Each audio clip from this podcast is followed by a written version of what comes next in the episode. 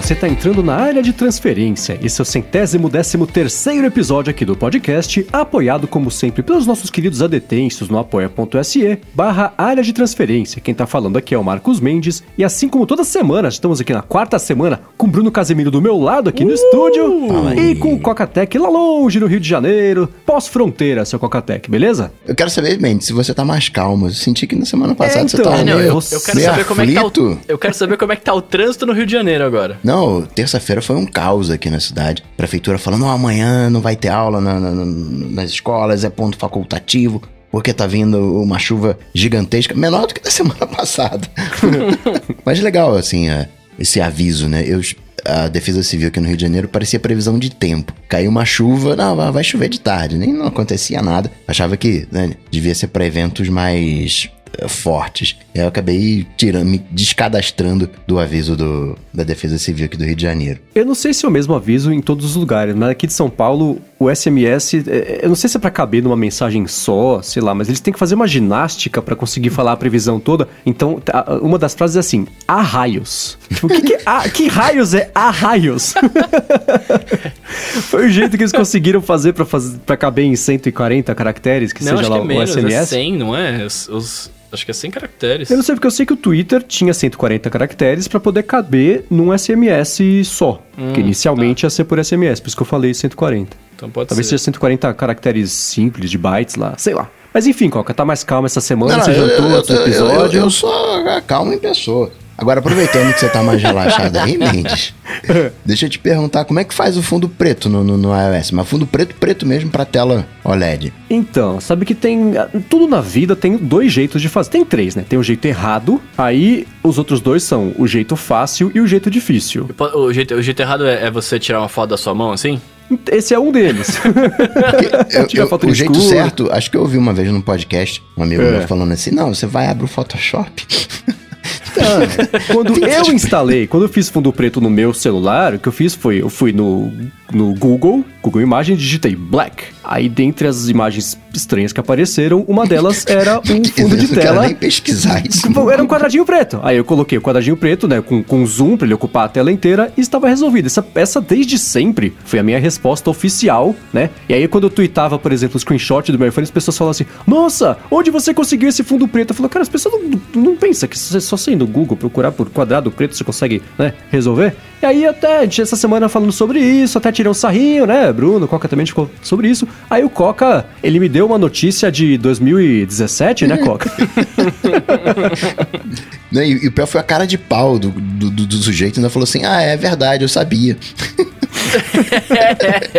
então o que rola é que desde o iOS 11 existe já o wallpaper preto, só ele, claro, porque quando a Apple fez a tela de OLED queria valorizar, eu esqueci, para mim já era um problema resolvido isso, nem cataloguei no meu cérebro que isso tinha existido, apesar de eu ter dado a notícia no loop matinal, que depois fui procurar no roteiro, eu falei sobre isso no matinal, mas esqueci completamente, aí hoje o Coca veio com emojis de cérebros explodidos, tem o wallpaper preto por padrão do iOS, nossa, é mesmo? Aí tipo, mas é verdade, a gente já sabia disso.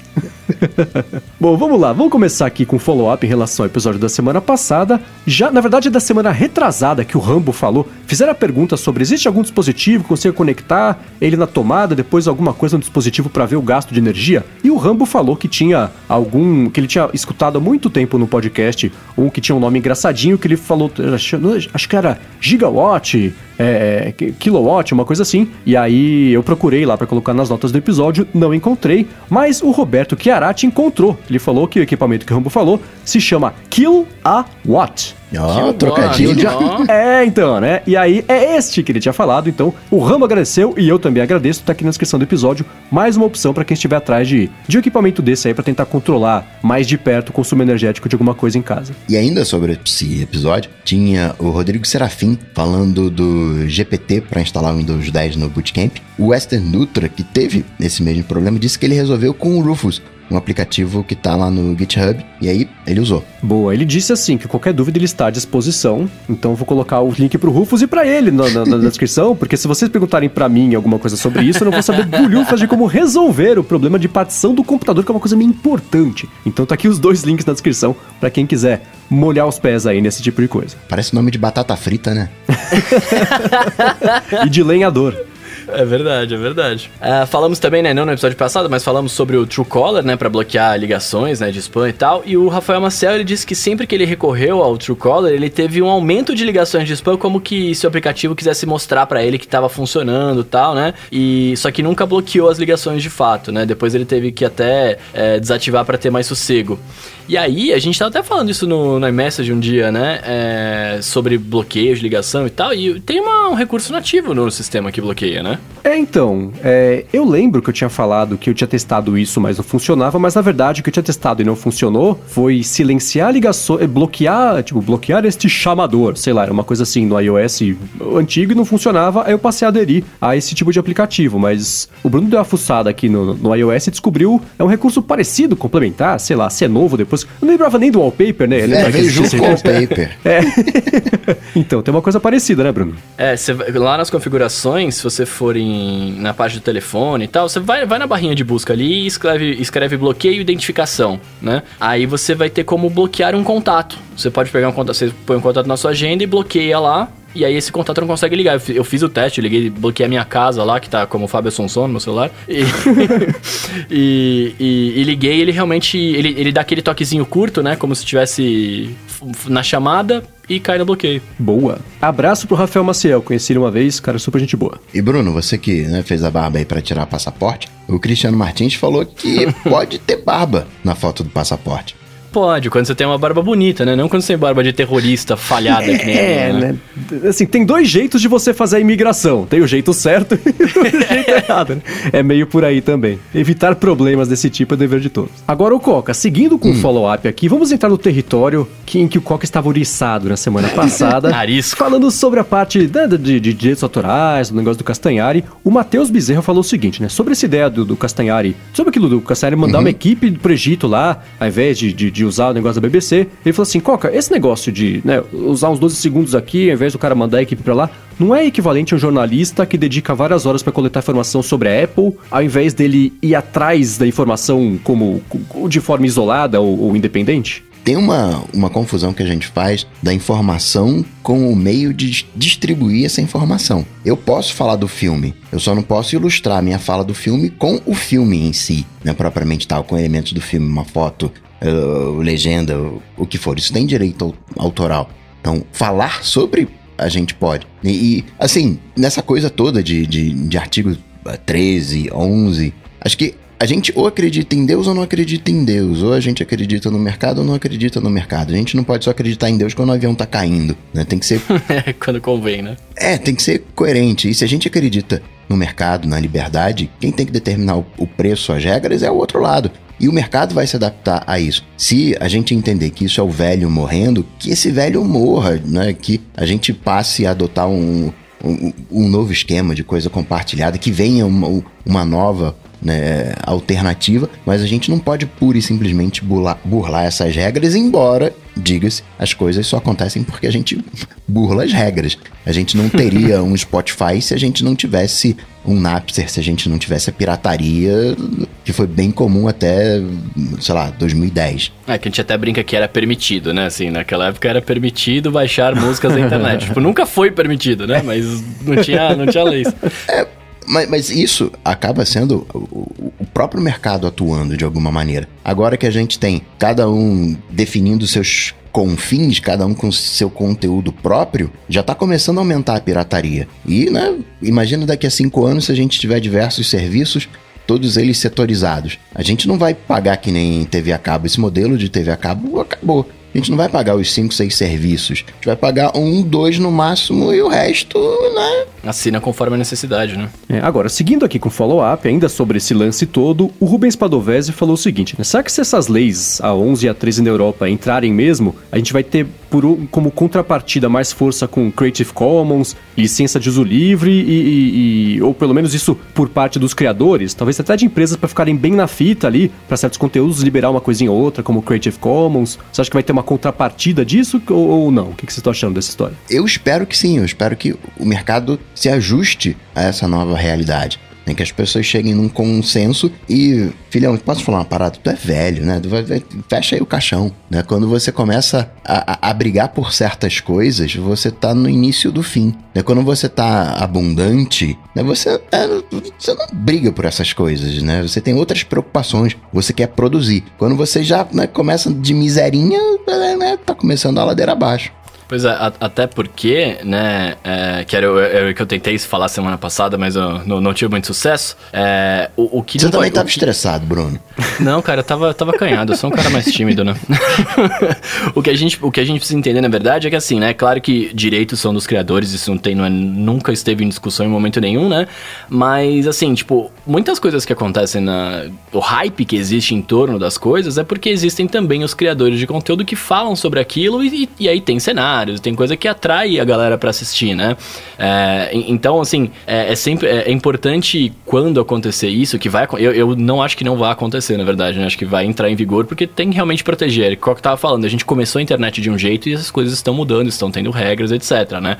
É, é, é só existir um meio termo pra, pra cada parada, tá ligado? Porque assim, é, o, o medo é que isso acabe. Aqui, por exemplo, a partir de agora que as marcas estão com hype lá em cima, né? Os estúdios, etc. Porque por conta disso, né? Por conta de pessoas que gostavam, falavam sobre, etc. É, elas também construíram essa imagem maior do que, já, do que elas tinham antes. Acabe, acabe isso, né? Tipo, elas começam a falar assim, ah, não, agora só eu falo, só eu brinco disso, eu monopolizo. Não, acho que também isso não vai acontecer. Ninguém é, é, é nenhuma vai ser, uma marca vai ser tão louca de fazer isso, né? Até porque quando o cara põe um boneco lá, a imagem não. Na imagem é só publicidade gratuita e aí vai de cada um interpretar como acha que deveria, como é, é, digere esse tipo de, de imagem, né? De, de uso da, da, da, imagem. Mas quando você põe um boneco, um cenário, alguma coisa, você comprou aquela parada, né? Você gastou o seu dinheiro, você foi até a loja, comprou e tá no seu quarto decorando. E aí, hoje, por conta da internet que temos, as pessoas filmam do quarto e aí tem decoração e afins, né? É, eu não sei, eu... Depois que a gente parou de gravar na semana passada, assim como na semana retrasada também aconteceu, é, o episódio continuou acontecendo na minha cabeça, a gente continuou brigando por mais 18 horas, e, e, na última semana também, em relação a isso. E aí, é, é, reescutando o episódio, eu, eu, eu não sou um cara de, muito de improviso, eu gosto de seguir roteiros e pautas por um motivo, né?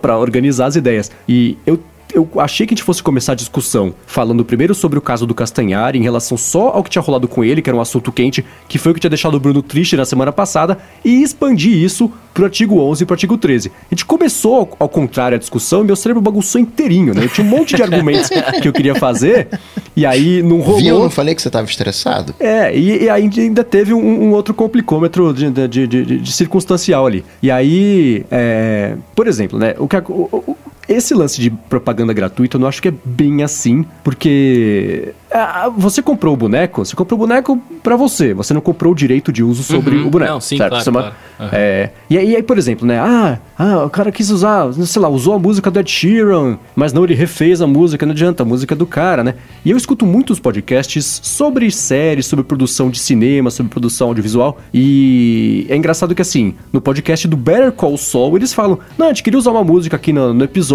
mas, putz, o direito da música era muito caro, a gente precisou usar uma outra, né? Se o Better Call Saul não tem direito de usar uma música que seja, né? O youtuberzinho, por maior que ele seja, não tô falando que o Castanhari é youtuberzinho, digo o, o resto, todos nós, o resto de nós, né? O, o, eles são 1%, né? Os 99% também não vai conseguir, né? E nem sabe que existe esse lance de você ter que pagar para ter o direito de usar a música. Não, isso não exime, claro, a pessoa da culpa. Não dá pra, pra alegar ignorância nesse tipo de situação, porque essa é muito fácil. Mas é, é, essa é uma coisa, né? E aí eu lembrei de uma outra situação. Há uns dois anos, ou talvez no ano passado, é, tem lá, rola a WWDC, né? E aí a Apple transmite, claro, pra internet, pro mundo inteiro conseguir ver. E antes da, WWDC, da, do Keynote, tem um avisinho ali, né? Esta transmissão é para fins de transmitir. Não pode ser retransmitida em eventos privados, públicos, em igrejas, em delegacias, Banco do Brasil, Agência dos Correios. Não pode. E tem um, um evento paralelo que rola a WWDC, que é a OutConf. Eu acho que é a OutConf. E o que aconteceu? Eles iam transmitir, né? na- na- e a, a Apple falou: não, vocês, não podem transmitir, assim, retransmitir a nossa transmissão para os presentes no evento de vocês. Isso é sobre o meu evento, né? Aí pegou mal, né? Ficou, pô, Apple, que, pelo amor de Deus, né? Aí ela liberou. Mas isso lembra as pessoas que existe esse aviso, né? Que todo, toda obra tem esse aviso, de- que é para uso exclusivo de quem alugou, de quem comprou, não é para retransmitir sob nenhuma condição, blá blá blá blá blá Só que quando a gente vê isso sempre, o tempo inteiro, primeiro, isso vira paisagem, ninguém lembra que existe esse assunto. E com o passar do tempo, como não acontece nada nunca com ninguém, as pessoas relevam essa regra até acontecer. Que foi o que aconteceu várias vezes, não de novo, não só com o Castanhari, mas com um monte de gente, mas foi o lance do Castanhari. E quando ele foi falar sobre isso, ele trouxe pra conversa o lance do artigo 11 e do 13, porque não tem momento mais oportuno de você chamar a atenção pra essa situação quando você acabou de tomar uma uma retada na cabeça, né? Com um martelo esmagador de conteúdo. Então esses assuntos todos se embolaram. E uma coisa que eu queria trazer no episódio passado que eu também não esqueci, não consegui, não deu, é o lance de daquele. Aqui no Brasil eu acho que não tem, vocês me corrijam. Mas eu sei que tem nos Estados Unidos e outros, em alguns lugares também, que é o lance daquele fair use. Se você for usar alguma coisa para fim educacional, tem umas regrinhas ali, pode entre 18 aspas de cada lado, né? É uma coisa que também é é uma linha tênue entre o que pode e o que não pode, que é uma coisa que pra gente aqui não tem. E aí entra no assunto de assim, direito autoral é um campo minado porque cada país tem a sua regra. Como é que você vive num ambiente internacional, disponibiliza uma obra no ambiente internacional em plataformas internacionais, conseguindo cumprir cada uma dessas regras, né? Então esse é um outro desafio para qualquer criador de conteúdo do mundo em qualquer plataforma, que o que pode na Europa não pode nos Estados Unidos, o que pode lá não pode no Brasil, o que pode no Brasil não pode nos outros lugares. Então tem, tem muitos pratos aí sendo equilibrados ao mesmo tempo para conseguir ver se isso vai dar certo ou não. O problema que tá acontecendo é que essa lei que parece que de uma forma ou de outra vai entrar em vigor na Europa, vai limitar bastante. Na verdade, sim, né? Vai endurecer mais as regras que já existiam e vai obrigar o cumprimento delas. No fim das contas, é meio isso, né? Então as pessoas vão ter sim que se ajustar a isso, mas eu ainda acho que deveria existir um, um- um outro caminho, não para liberar a pirataria, mas para poder usar os 12 segundos do vídeo da BBC, conversando com a BBC, sem Claro, é. licenciar o documentário inteiro. Que foi uma coisa que não aconteceu quando ele fez com a BBC, quando fez com os Simpsons, blá blá blá blá blá. Isso é uma outra discussão. Claro que tem que ter a conversa prévia, mas eu acho que, de novo, né, você acabar com a monetização de um vídeo inteiro por conta de um segmento não licenciado não me parece a melhor solução. Mesmo porque se o vídeo é, é, é, infringir dois direitos autorais, aí os, do- os donos vão dividir o direito sobre o vídeo que não vai mais ser monetizado, sei lá, mas digam aí. Aqui no Brasil, você não tem essa figura do eh, fair direito use. uso justo, sei lá. Você não tem. O que você tem é alguns casos onde não se aplica o direito autoral. Por exemplo, um jornal pode pegar um trecho de uma música, citar aquela música, né, dizer, ó, essa aqui é a música tal e tal, falar sobre a música. Você tem alguns algumas permissões. Por exemplo, eh, galera de deficiente visual, eles não estão sujeitos, eles podem quebrar os direitos de, eh, eles não estão como é que eu vou eh, colocar isso aqui? Sujeitos, ó. Eles podem piratear na prática, né? Falando de, um- de um linguajar prático, né? A lei não, não- de direitos autorais não é válida para eles. Então tem algumas eh, margens ali. Tem a- a- quando você faz uma paródia, você tem algumas regrinhas, mas a figura propriamente tal a gente não tem. Isso que. E, e é assim também, né? Isso que vocês estão falando, que o Mendes falou logo no começo, desse negócio de retransmissão, você que é publicitário, né, Mendes? Você também você deve estar ligado que assim, é, é o que você tava falando, mas isso se aplica pro, pro mundo real, né? Fora da, da internet. Tipo, você não pode ir no seu bar ali colocar uma TV e passar a Globo, né? Com o jogo rolando. Você não pode. Isso, isso sim, você não, não pode exibir o conteúdo de outros, né? na- retransmitir o conteúdo de outros. Uhum. Uma rádio não pode retransmitir um show sem direitos, tem toda, toda essa fita. É, mas aí, falando sobre isso, né? E aí, entrando no que eu falei de publicidade gratuita, é que assim, é, tem que. Tem que existir uma certa flexibilidade. Claro que pode ser com contato prévio, whatever, mas é que aí, por exemplo, com contato prévio fica mais difícil. Eu, por exemplo, quando eu tava na Atlética da faculdade, a gente queria mudar o nosso mascote pra ser o Taz, né? O Tasmania lá. e, e a gente não podia simplesmente desenhar ele e falar a partir de agora esse é o nosso mascote, né? A gente entrou em contato com a Warner lá, né? Porque a gente, a gente só entrou em contato com a Warner porque a gente tinha uma, uma pessoa na Atlética que trabalhava lá, era estagiário lá, então a gente conseguia ter um acesso mais fácil, né? Uhum. E, e não foi disponibilizado pra gente, a gente não pôde usar. E Pra aí- surpresa de ninguém, né? Pois é, exato, claro. Mas aí a gente foi lá e não usou, tá ligado? Porque, porque não deixou. Mas é, esse tipo de contato é um contato mais restrito, né? Como é que você vai achar facilmente a pessoa que lida com isso? E, te, e aí é o, é o ponto que eu tava falando. Talvez possa existir uma flexibilidade no sentido de falar assim: eu, Bruno, jamais saberia, talvez, que tivesse um documentário da BBC se eu não tivesse visto o vídeo dele. Uhum. Né? E aí eu não chegaria a ver aquele conteúdo, né? Assim, tipo, fica. É, me, é, é eu, sei que, eu sei que parece o ideal, é idealista, né? É, mas é que para mim é estranho você falar assim: eu, eu não posso, eu, eu concordo plenamente, a gente não pode disponibilizar uma música porque, cara, aquilo é o trabalho do cara, ele vive, né, vendendo aquilo. Uhum. Mas eu posso falar daquela música, eu posso falar do documentário, mostrar três segundos para ilustrar ali e falar, cara, vai lá no Coisa dos Caras, assiste o Coisa dos Caras, né? Tipo assim, o, isso eu não, eu não consigo enxergar, aí pode ser uma falha minha, mas eu não consigo enxergar isso como negativo para ninguém. Uhum. Né? Tipo assim, sou eu falando bem de uma coisa sua para as pessoas irem ver, né? Tipo, é, é por isso que eu falo, acaba sendo muita mesquinharia. Tipo, você não pode usar dois segundos no documentário porque é meu, eu que fiz isso. Eu sei, eu sei, eu tô te falando que foi você que fez. Eu tô pedindo para as pessoas irem ver o que você fez. Uhum. Né? Essa é a publicidade gratuita que eu, que eu acabo falando, saca? Sim, e nesse caso do, do, desse canal faz sentido que ele tem 10, 11, sei lá quantos milhões de pessoas que algumas delas, se 1% se interessar por isso, já é bastante gente indo atrás do documentário do BBC, né? Uhum. Claro que aí faz sentido isso mesmo. E você, Coca, o que você acha? No caso de programa de computador também tem regrinha para isso, né? Você só pode fazer uma cópia. Se você fizer mais de uma cópia, você já tá infringindo o, o, direito autoral. Você tem que guardar, né, pra proteger. É, é complicada a situação. A lei ela é sempre retroativa, ela sempre vai é, reagir às coisas não tem muito jeito, não tem como ela prever o que as coisas vão acontecer. As coisas elas acontecem é, é na rua, é no mercado. Você tem a, a, disputa, você não faz assim, faz assado. Mas na prática, o que, que vai acontecer? Talvez o, o, quem garante que o YouTube não sai da Europa? Ah, não, vou sair da Europa. Quando isso começou na Espanha, a questão das notícias, né, de você né, ter um direito autoral em cima da notícia, o Google falou: ah, então Google News você não vai existir aqui, muito trabalho, você não vai existir aqui na Espanha. Quem é que saiu perdendo na, na história? É, acho que esse, esse é o ponto que reflete bem aquilo que eu penso. Sou a favor uhum. da liberdade, mas o mercado vai ter que se ajustar. É simples assim. Agora você falou do negócio de, de ver jogo em bar, eu lembro, até comentei também no matinal isso uma vez, que eu acho que era o UEFA, um desses campeonatos de, de, de, de, de futebol, que estavam processando, estavam vendo que bares que tinham assinatura que assim, que quais assinaturas da TV por assinatura eram de empresas e indo atrás das empresas para saber se era um bar, para saber se estava exibindo o jogo de, de forma ilegal, indo atrás, processando, pedindo direito de, né, retroativo de exibição, esse tipo de coisa. Então isso rola mesmo. E o que acontece muito em bar também é que assim, né? Em teoria, todo artista tinha que ganhar dinheiro pela música que é tocada no bar. Né? Pois então, é.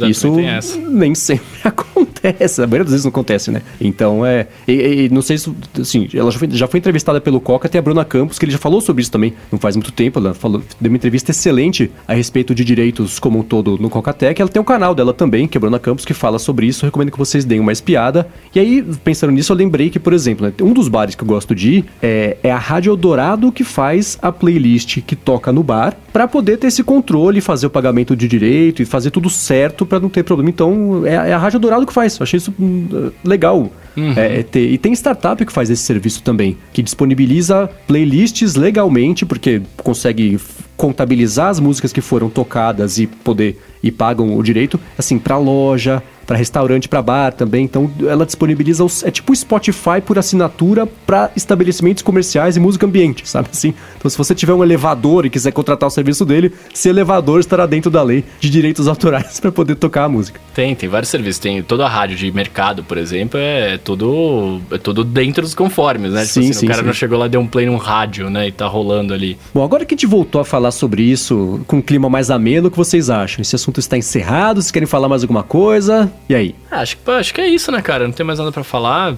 Tô, tô tranquilo aqui. Não choveu Beleza. hoje, tô de boa. Ah, então tá. Não garoou no Rio de Janeiro hoje. Então vamos pro próximo assunto aqui do episódio de hoje, que foi uma coisa que veio meio do nada, né? Não foi uma terça-feira. Aliás, essa terça não teve nada, né? Como, como então... Não, pera, como assim do nada? É. Facebook com não. VPN.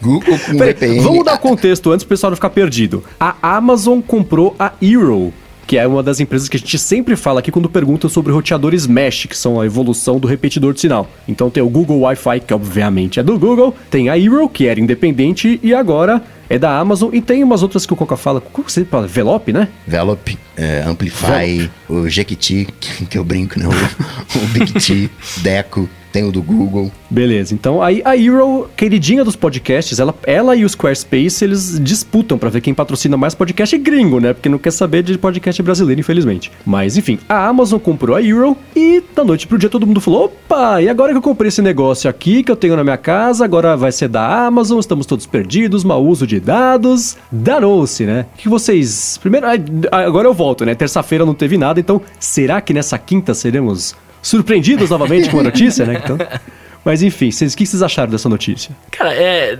Eu. eu, eu beleza, são, é, são os dados, né? Mas assim, falando de Amazon, é, é uma compra para os caras extremamente estratégica, né? Porque provavelmente eles vão querer meter Alexa em tudo ali agora, hum. né? É, e faz sentido você ter um, um, dispositivo que conversa ali nativamente, ah, né? Com, olha só. Com, com seu assistente ali. Quem é que não ia querer um time capsule com Apple TV integrado?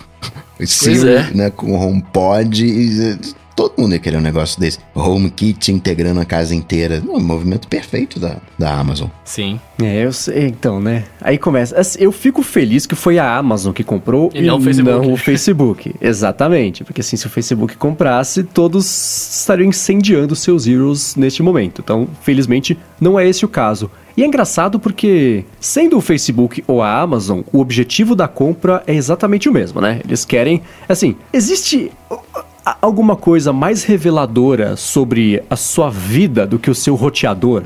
Não tem, né? É o histórico da tua internet. absoluto. Não, é não, é. não só histórico, assim, quais aparelhos você tem na sua casa? Quem passou pela sua casa? Tudo, né? é, exatamente. Por onde você navegou? Que tipo de dado você subiu e você baixou? Então, a, o, o, o, roteador, ele é o sonho do Mark Zuckerberg, né? Sim.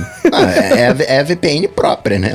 Exatamente. É um então, tipo assim, de VPN. Então, isso indo pra Amazon, eu... E, e, e por que que é meio, eu entro em conflito quando eu penso nisso? Porque se tivesse sido do Facebook, falar, ah, tá vendo só, esses malditos só querem saber de dados. Mas a Amazon também só quer saber de dados. Mas a impressão que eu tenho é que a Amazon vai usar isso, vai pegar os dados, vai ver o que as pessoas... Ela falou, não, não vamos mudar os termos de uso, por enquanto. Ou é. seja... Quando uma empresa, ela é comprada, ela deixa de ser empresa. Sim. Sim. É, é, não vamos nos iludir. A empresa foi comprada, a Hero foi comprada, ela deixou de ser a Hero. Ponto. É, exatamente. Aí hoje. É que nem quando o Google comprou a Nest, né? Uhum. E aí integrou pro IAT, aí separou de novo, aí virou Nest de novo, só que dentro do Google eles não conseguiram se acertar lá. Aí. Mas a Amazon tendo comprado a Eero, a impressão que eu tenho é que a Amazon faz o uso um pouco mais responsável e menos escroto dos, dos dados. Eu, essa semana eu escutei no podcast que é o Pivot, que é com o Scott Galloway e a Kara Swisher. Não, não foi esse, desculpa. Foi é, Recode Decode, que é com a Kara Swisher,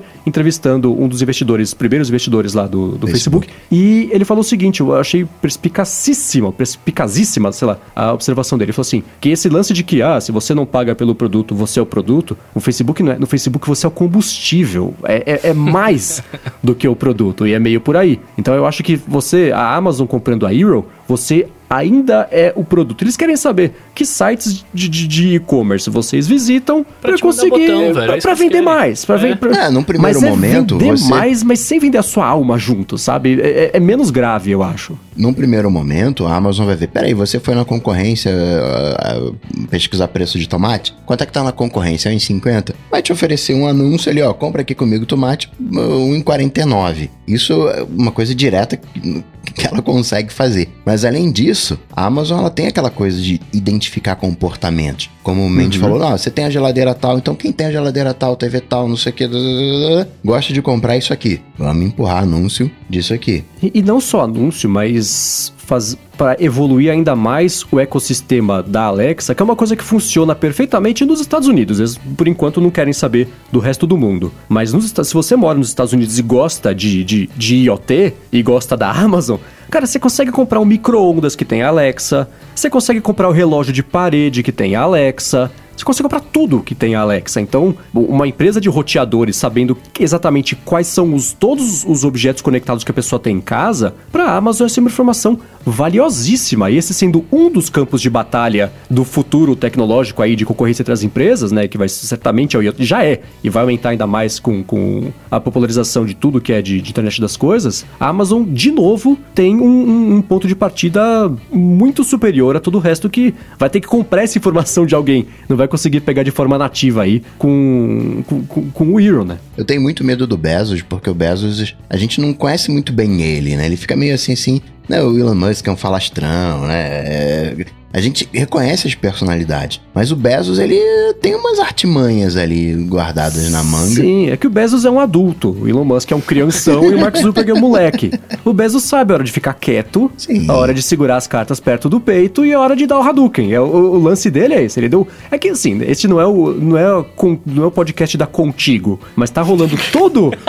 tá rolando toda uma polêmica aí, porque ele teve um caso, aí a mulher descobriu, porque vazou na imprensa um SMS, que uma, uma message lá, que ele mandou pra amante, que era amiga da mulher, e aí separou, ficou com a fortuna. Que ele tinha contrato, né? É, é. E aí, é. o, a segunda parte disso é o seguinte, né? Teve algum veio um tabloide aí americano falou: ó, a gente tem um monte de foto aqui do Bezos, né? Mostrando muito mais pele do que deveria. E a gente vai publicar se ele não parar de, de uma zona. E aí. A coisa Bezos... abarrou o Trump na história, a Arábia Sim, Saudita. aí tem o lance da Arábia Saudita com o repórter. Tá um enrosco isso aí. Mas a moral da história, o que, que o Jeff Bezos fez? Aí ele publicou um texto falando sobre tudo o que está acontecendo. Ele falou: cara, assim, eu vou falar coisas da minha vida, vou. São coisas que são, que são vergonhosas, são. Envolve meu, meu caso extraconjugal, envolve e vai, a gente vai falar sobre meu órgão genital. Mas a gente vai fazer sobre isso porque estou sendo é, é, extorquido. extorquido aqui e, cara, na boa. Não. E aí ele publicou a matéria. Então, assim, o Jeff Bezos sabe quando que é hora de bater ou de ficar quieto, né? Não, mas ele, e, eu reforço também sou. que ele não é nenhum santo. Ele foi abrir, o, ah, vamos abrir um segundo quartel-general. Fez uma concorrência, foi em todas as cidades, falou, e aí cidade, pô, me diz aí quais são os seus planos, o que que você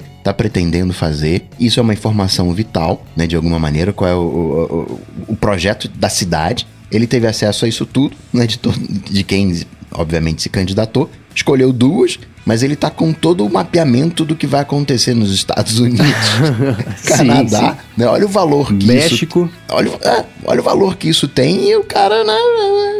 Sim, exatamente. Então, assim, não estou dizendo que ele é um santo, mas entre os... Todo, pra ser CEO, você tem que ser psicopata e você tem que ser um sociopata. Senão você não, não, não sobe na escada até conseguir chegar lá em cima. É impossível, porque você tem que ter um nível de, de, de, loucura e de falta de compaixão com a humanidade para conseguir chegar no cargo desse numa empresa desse tamanho. O Bezos é a pessoa mais rica da história da humanidade, né?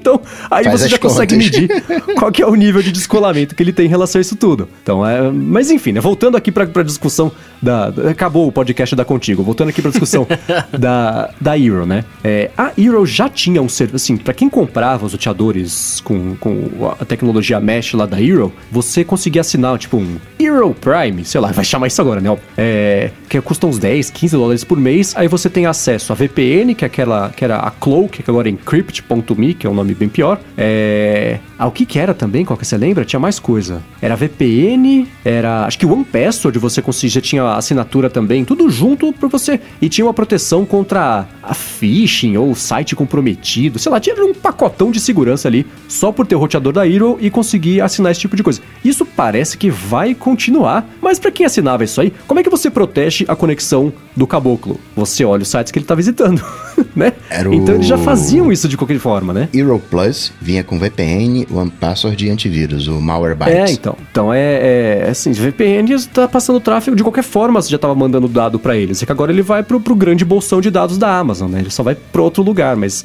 quem já estava confortável em ceder esse tipo de informação, claro que tinha uma contrapartida. Se a Amazon acabar com essa contrapartida, ela vai continuar pegando os dados sem dar nada em troca, né? Ela não sei a tecnologia mesh. Mas ela falou que, por enquanto, ou seja, até as pessoas se acostumarem, até passar o desespero, ela não vai mexer na política de privacidade, mas pode esperar quem tem o roteador da Hero entre hoje e o dia, sei lá, 16 de fevereiro de 2020, você vai ter recebido um e-mail com atualização das nossas políticas de privacidade. Aí lê na. na Onde você é obrigado a concordar com elas. Né? Pois é. Dado hoje, né? Até, até as opções de Bandersnatch Netflix guarda. É, mas assim, né? Tudo bem que estamos em uma época de, de, de, de, de virada em relação à consciência das pessoas sobre isso. Mas é, não é óbvio que a Netflix ia, no- ia ver as opções que as pessoas estão Mas por que, escolhendo pra poder fazer mais? e somou tudo isso e deixou guardado no servidor de forma anônima?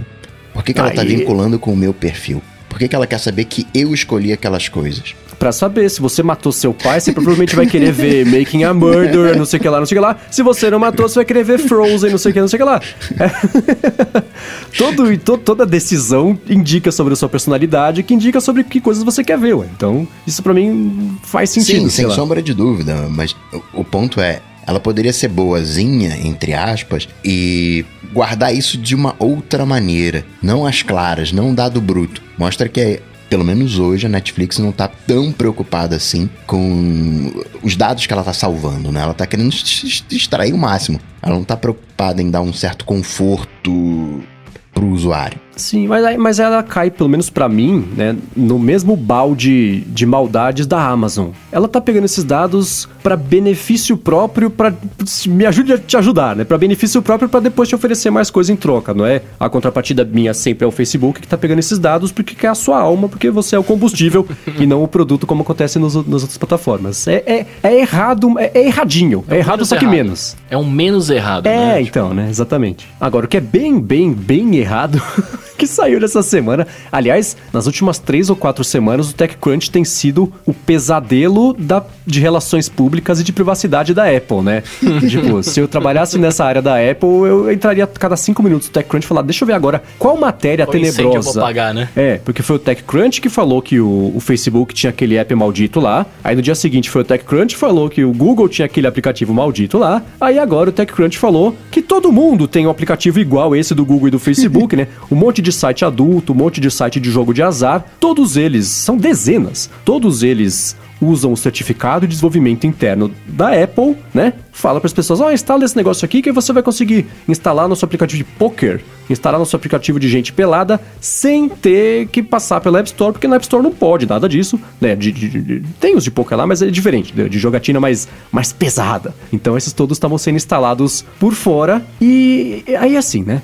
O Facebook, se ele voltasse a fazer isso, se fosse o Facebook disponibilizando um aplicativo desses, eu imagino que a reação da Apple teria sido diferente dessa de, ó, que feio, hein, Zuckerberg, ó, eu vou tirar por um dia aqui do ar todos os seus apps internos, mas amanhã eu devolvo, tá? Pode ficar tranquilo. É, o Google é a mesma coisa, que feio, hein, vó, 12 horas aqui, hein? fica olhando pra parede e pensa no que você fez, né? Não tem almoço hoje, né? É, foi, foi meio isso, Vai assim. ficar sem eh, sobremesa. É, mas, mas e- e- esse abuso sistêmico, se continuasse acontecendo com empresas grandes, eu imagino que a punição teria que ser tirar tudo da App Store. Mas como, assim, o aplicativo de gente pelada não vai ter um Candy Crush também na App Store. Então não adianta nada, porque né, você não vai conseguir punir o cara de um jeito muito, muito mais do que tirar esses, uh, matar o certificado. Mas agora que isso virou um problema de verdade, assim, um problema sistêmico de distribuição de aplicativos por fora da App Store, que é uma coisa que existe para diversos apps e empresas. O que, que a Apple faz de agora em diante? Então, o sistema ele tem que ter sempre uma válvula de escape, ponto. Então, essa solução não vai acabar. Na China, 2018 inteiro, você não conseguia publicar um novo jogo na China. E nem vou falar o nome aqui do, do, do site que ele ainda tá, tá no ar, mas tem sites chineses, e não só um, vários, e se eu, né, como diz o Bruno, que sou podcaster, sei, o Timóteo sabe muito mais, né? O Timóteo não pode ah, é, tem- um, um- um aplicativozinho lá na Arábia Saudita. Rapaz, eu não sabia, deixa eu ver aqui. é óbvio que ele sabe das coisas. E como você não conseguia instalar jogos, né, jogos novos, lançou um jogo em eh, junho de 2018 e não entrou na loja chinesa porque estava travado. Então você tinha um certificado, a galera pegava o jogo, quebrava o jogo, colocava com esse certificado, aí você instalava o certificado, você conseguia colocar o jogo no, no teu iPhone. Só que isso, na verdade, é um esquema de pirataria de aplicativos, porque você pega qualquer aplicativo, né, você tem todos, não só os jogos, você tem todos os aplicativos, funciona como uma App Store paralela, e aí você vê aquela importância do jailbreak, aquela coisa toda, na China, de lojas. São verdadeiras App Stores paralelas, só que aí você tem que ter o jailbreak, você tem que ter uma falha, mas com um certificado desse, você não precisa fazer absolutamente nada, você vai e instala. O sistema precisa dessa flexibilidade. né? E é assim, quando quem não pode fazer greve faz greve, como é que eles fazem greve? Fiscalizando tudo. Né? Eles trabalham de verdade. e aí o Brasil para. Você não tem como fiscalizar tudo. Você faz ele por amostragem. Porque se você fizer a tal operação padrão fiscalizando tudo, se tudo for certinho, você não tem jogo de manobra. Feliz ou infelizmente, é assim. Então entra naquela velha história. Todo mundo faz, tem o uso ideal, a Apple faz vista grossa, mas né, é e sabe o que eu acho engraçado, cara? Você né, tá falando disso, né? Da, de, de ter que ter, ter, tem a falha, né? Tem o um negócio pra você fazer fora. Não, não. Mas... A, a Apple faz a parte dela. A Apple chega e diz: Você quer um certificado empresarial? Por que, que você quer esse certificado? Ah, porque eu tenho aplicativos aqui próprios de fazer. Ah, então tá bom. Vou acreditar em você. você falou, eu acreditei. Manda 300 conto pra cá, tá tudo certo. Toma o teu certificado. Não, mas então, mas, mas é engraçado porque assim, né? Se você parar pra pensar, é, antes de ter App Store e ter essa preocupação com dados, a vida era assim. Você pegava o seu computador ali, você instalava qualquer coisa de qualquer parada e, tipo assim, você que tinha que fazer esse filtro de falar isso é bom, isso é ruim, né? E não é. uhum. é. é Hoje em dia não, né? Hoje em dia você confia 100% ali no que você, você confia, né? Em, tese você confia 100% no que você está instalando, porque sabe que passa por um filtro lá tal, então só vem dali, a fonte dali é seguro, né? É... Mas não, né, cara? Tipo, eu, eu fiquei pensando aqui agora, meio que a gente talvez esteja minado demais, sabe assim? Tipo, é, não não tá conseguindo talvez diferenciar, tipo, olha, será que eu posso instalar esse certificado? Será que eu não posso instalar? E aí as empresas também perderam isso, né? Assim, tipo, cara, se eu não tô tendo tanto controle mais de poder ter os meus programas ali e tal, coletar o dado que eu quiser, tipo, meu, eu vou ter que fazer um ilegal aqui, né? Um burlesco aqui para pegar essa galera, né? É, eu fico assim, o que o Coca falou é isso. Quando alguém, uma empresa quer fazer o certificado. E o certificado, para quem não sabe, é o seguinte, né? É, é, é, um, é um jeito de conseguir validar uma instalação no iPhone do aplicativo que não está na App Store ainda. O uso na verdade, original. O, o, certificado, ele, até o Rambo falou disso. Você consegue acessar todo, todo o tráfego. Assim, você faz um jailbreak do teu iPhone na prática. É, isso é se você ainda instalar um perfil lá, que tem duas coisas. O, isso é, é, um, é um complemento, o, a, uma combinação maldita aí que o Facebook estava usando para roubar a parada toda. E você acha é... que, que, que o chinesão lá não faz isso também? Ah, imagina, não, imagina, os é, caras né, legal. Mas a, a, originalmente a primeira ideia era a seguinte: a empresa está fazendo um aplicativo, quer testar o aplicativo, tem, tem um jeito que pode ser o, o Test Flight lá, que é um aplicativo, jeito de distribuir, que hoje até é da Apple, ela comprou, e um outro é você conseguir instalar por fora da App Store para testar o app, ver se está funcionando, para melhorar. E aí nasceu esse lance do certificado, que é isso, é um, um, um sistema de validação para conseguir disponibilizar e instalar um aplicativo no iPhone ou no iPad, no iOS, no Mac, que seja por fora. Aí começou a acontecer o seguinte, né? Além desse uso de desenvolvimento interno, vamos também usar esse certificado para distribuir aplicativos internos da empresa. O aplicativo de reservar a sala de reunião, o aplicativo do cardápio da lanchonete do, do, do, do escritório, sei lá. E aí Porque tem um monte de aplicativos desses. Tá na loja. Exato. É, exato. E não faz sentido estar na loja. Existia, eu lembro no comecinho da App Store, tinha, até tinha aplicativos internos anos eles custavam tipo mil dólares. E aí, quem quisesse comprar, quem fosse idiota que quisesse comprar o cardápio da lanchonete por mil dólares, comprava, né? Mas como as pessoas não iam comprar, aí fazia, fazia o quê? Pegava os promo codes desse aplicativo e distribuía internamente, as pessoas baixavam de graça o app que estava na App Store, que era pra estar. Tá. Então resolveu-se isso, de certa forma, com esse lance do certificado de download externo, e aí depois virou para aplicativos de uso interno da empresa, e aí o pessoal percebeu, poxa, mas se a gente consegue fazer um app disponibilizar por fora da App Store, e as pessoas podem clicar no link e instalar, e se usarmos isso para o mal, né? E aí foi aí que começou essa, essa treta toda de apps proibidos, né? Porque, cara, com um aplicativo que não está na App Store, você faz o que você quiser. Acho que você consegue até chamar classes internas lá, de só do iOS, que, você, que o desenvolvedor não pode usar e tudo mais. Então é, é, é um, um, risco. Agora eu fico pensando, e eu vou voltar a fazer essa pergunta, porque vamos tentar achar alguma solução para Apple aqui, né? E o, que, que, o que ela pode fazer para resolver isso? É revogar tudo e começar de novo? Não dá, porque você não consegue parar o mundo do desenvolvimento, nem que seja por duas horas, o mundo que eu digo, o mundo inteiro, né? Para reemitir os certificados, recompilar todos os aplicativos com certificado novo, com uma pré-aprovação, sei lá. Então, mas alguma coisa tem que ser feita, porque esse negócio da Apple querer resolver o problema um a um é impossível, né? Aquele jogo de gato e rato. Parece aquele que você que sai um, buraco, um bonequinho do buraco, você bate com o martelo no, no, no fliperama, você bate o outro, o outro. Não consegue vencer, não, não tem a jeito, Apple o volume é muito maior aplicativo por aplicativo. Na App Store. Na App Store. Exatamente. Por que, que ela não pode validar certificado por certi- certificado? Se ela realmente quisesse fazer alguma coisa, ela teria pego esse certificado chinês e já teria cancelado. Mas não, tá lá Se rolando ela de boa. disse que vai cancelar os que. Ah, agora temos aqui. O TechCrunch mandou pra gente a colinha aqui de, dos 800 aplicativos que eles acharam, então a gente vai cancelar esses. Mas é quando ela emite o certificado, ela, ah, o, o, o controle que ela tem sobre o que está acontecendo acabou, ou não? Assim, Uhum. Entendo se o desenvolvedor quiser fazer 20 aplicativos e jogar lá e as pessoas instalam o certificado e conseguem instalar os 20 aplicativos ou não, isso é uma coisa que já não tá mais na mão da Apple, né? Sim, mas ela consegue cancelar o aplicativo, uma vez que a Apple sabe do que está acontecendo. E ela pode agir em cima disso. Ela pode agir como age a polícia, né? Depois que dá ruim, é que, né? A gente não prende de antemão, a gente prende depois que comete o crime. Ah, peraí, você tá fazendo isso aí errado? Vai lá e, e prende. Agora, É. Facebook, você fez besteira? Google, você fez besteira? Ó, vou te prender só por um diazinho, tá? É, não, cara, é- é- o castigo que eles receberam, eu concordo 100% com o Rambo. O Facebook e o Google tinham que ter o certificado revogado pra Uhum, Eu sempre. também. Porque a punição não pode depender de acordo com o seu tamanho.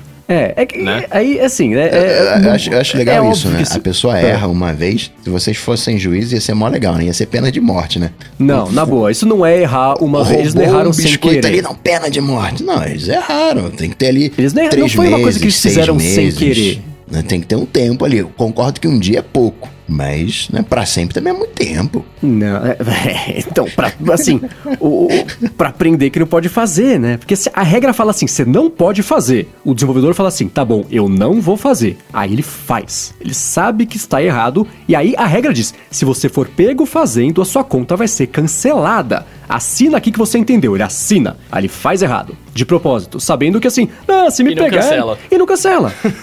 O Facebook e o Google fizeram sabendo que não ia acontecer nada. E não aconteceu. O cara não conseguia acessar o aplicativo de restaurante por 12 horas, na boa, né? Isso não, isso não é nada, né? Então, tudo bem que não é só de restaurante o aplicativo. O beta do Google Search, o beta do WhatsApp. Cara, dane-se. Não durou um dia esse, esse castigo que eles receberam. Eu acho que esse tinha que ser pra sempre sim. Vai ter que fazer tudo de novo, sei lá. Pra ter que ah, ver que existe uma consequência se você quiser burlar o sistema. Por outro lado, o aplicativo, do- de- de- o, o site de gente pelada, tanto faz. né, Pega o- o- um outro, uma outra pessoa da empresa e pega outro certificado e aí faz e vai distribuir o mesmo aplicativo, né? A Apple vai tirar do ar de novo, vai pega um terceiro. Então esse jogo de gato e rato não vai funcionar. Por isso que eu queria tentar achar um, um- um jeito dele funcionar. Uma coisa que eu vi, por exemplo, né? Ah, o certificado é para quem trabalha no Facebook, beleza. Então só pessoas que tiverem o endereço facebook.com no Apple ID vão conseguir usar o certificado, vão conseguir usar, é, instalar o aplicativo. Ah, isso é legal. Poderia ser uma É, solução. porque porque isso, isso te obriga a trabalhar na empresa, né? Você não consegue ter e-mail arroba facebook.com. Exatamente. Tem Exato, sites é, de é. licença que você recebe o de Office, de, de, de, de, de- desse serviço de assinatura, que você recebe um e-mail da empresa para instalar a licença no seu computador. E um vendeu o e-mail mas- junto. É, mas a empresa. é, é, é, você tem e-mail da empresa, né? Sim, mas não resolveria o problema. Ao invés de você instalar um certificado pura e simplesmente, iam te dar um certificado junto com o Apple ID. Ou coloque esse Apple ID também. Ah, entendi o que você tá falando, entendi. Hoje tem conta de Office 365, 2016, 2019, whatever, que você compra lá, você paga uma, uma miserinha e o cara te dá um e-mail, ó, você vai se logar aqui com, com esse e-mail, com essa conta e acessar. É, Então, qual seria uma outra solução? Sei lá, assim, Ah, eu acho que sei. o que o Coca falou antes ali, eu, eu acho que faz um certo sentido, né? Você ter um departamento de para verificar esse, esse tipo de aplicativo, né? Porque, cara, a- tamanho e, e, e- e- condições, a Apple tem de fazer isso, né? Tipo, né? Se você, ai, não dá, eu não tenho dinheiro pra fazer isso, ah, não, eu não tenho espaço. Cara, tem, você tem, você consegue fazer isso, né? É, eu acho que essa seria, seria uma solução muito bem, muito bem válida, né? Porque eu, eu não tinha pensado nesse lance de você vender o certificado, o, o e-mail junto, né? Hum, é, eu acho que se estivesse tentando ajudar lá dentro a resolver esse problema, eu fico, eu fico olhando para o que aconteceu no passado, em situações parecidas. Eu até tuitei nessa semana, na quarta-feira, um, um vídeo que é, é o Steve Jobs, e eu detesto falar, ah, se o Steve Jobs estivesse vivo, mas vamos comparar um pouco essa situação. É, acho que foi em 2010, ele participou da, do- de daquelas conferências da All Things D, que era ele na cadeira vermelha e a Carol Swisher, segunda vez que eu falo dela aqui hoje, e o Alto Mosberg, e foi numa época que a Apple tinha lançado aquela rede iAd, que não levou a lugar nenhum, eles desistiram de fazer a rede de anúncios, e Nessa mesma época tinha uma outra empresa chamada Flurry que fazia análise de uso de aplicativo para propaganda, meio de um jeito secundário. Ele era assim, era uma alternativa ao AED, era a empresa de análise que nem tem trocentas hoje. E essa empresa começou a coletar, olha, olha como isso era um absurdo antes e hoje é uma coisa normal, né? É, começou a coletar informações sobre que aparelhos as pessoas estavam usando, e aí ela descobriu que pessoas que estavam em Cupertino estavam usando um, um iPhone e tablets, não, não lançados na época ainda, né? E isso virou notícia. E a Apple cortou, falou assim, cara, vocês estão. Vocês vão pegar a, dado de uso de aplicativo para saber que aparelho que as pessoas estão usando? Vocês estão loucos? E hoje isso é o, é o, mínimo do que acontece de rastreamento, né? E que eles fizeram? Cortaram esse tipo de acesso, né? E, e baniram a Flurry de alguma coisa lá. E, e tem o Jobs falando sobre isso. Falou, não, vocês não podem fazer isso, sim. Vocês não estão pegando o consentimento do usuário para coletar as informações sobre ele. Vocês não estão falando pro usuário para onde vocês estão mandando essa informação. Se é para uso interno de vocês para fins publicitários, ok. Mas se você vai pegar esse dado para depois fazer uma notícia ou para usar esse dado para passar para alguém, isso é impensável. Você não pode fazer isso. E hoje, de novo, hoje é o básico da espionagem é exatamente isso, né? De espionagem não, de coleta de dados em geral, né? da espionagem é embaçado. Ah, mas... mas... mas é que, cara, isso eu acho que é a evolução normal da, de mercado, de sociedade, né? Assim, antigamente também era quando começou a ter câmera, não sei, já é um absurdo. Agora a gente vai ser vigiado por câmeras o dia inteiro tal. E, cara, e hoje tem e tá todo mundo aqui com isso, né? Assim, tipo, todo mundo sabe o que tá acontecendo. Não tô dizendo que é o certo, né? E que. Mas isso talvez faça parte, né? A gente que nasceu em uma geração onde conseguia fazer coisas escondidos tal, é, a, tá, é, é, impactado por isso, etc. Quem tá nascendo agora, daqui a 20 anos, o cara vai achar perfeitamente normal e vai falar assim, nossa, como é que eles não estão coletando meus dados para me ajudar aqui? Sim, é por isso que eu, né? desde sempre eu falei que as próximas gerações não, não terão nem a, a expectativa de terem privacidade ou de não serem espionadas. Mas eu achei louco como em 10 anos mudou completamente, é, sim. Não, sim. O, o, o, parâmetro do, do, do, que é aceitável não mudou muito. Mas o, o ponto é, né? Quando descobriu que tava fazendo isso, vai falar, corta tudo, a gente vai para, a gente vai fazer de novo, e se você fizer bobagem, tá fora, né? Corta, sei lá, seis ou sete anos. Lembra quando aconteceu o negócio da Uber, do aplicativo da Uber? Que eles programaram o aplicativo para ele se comportar de um jeito diferente se ele fosse aberto em Cupertino. Por quê? Porque o comportamento normal do aplicativo feria as regras da App Store. Então eles programaram o app para se comportar direito quando fosse aberto lá dentro da Apple para revisar, e aí eles iam aprovar o aplicativo para que lançasse para o mundo se comportava do jeito errado. Não, porque é um, e se você é abrisse tão... dentro de uma delegacia, tinha um outro comportamento, porque podia ser uma fiscalização.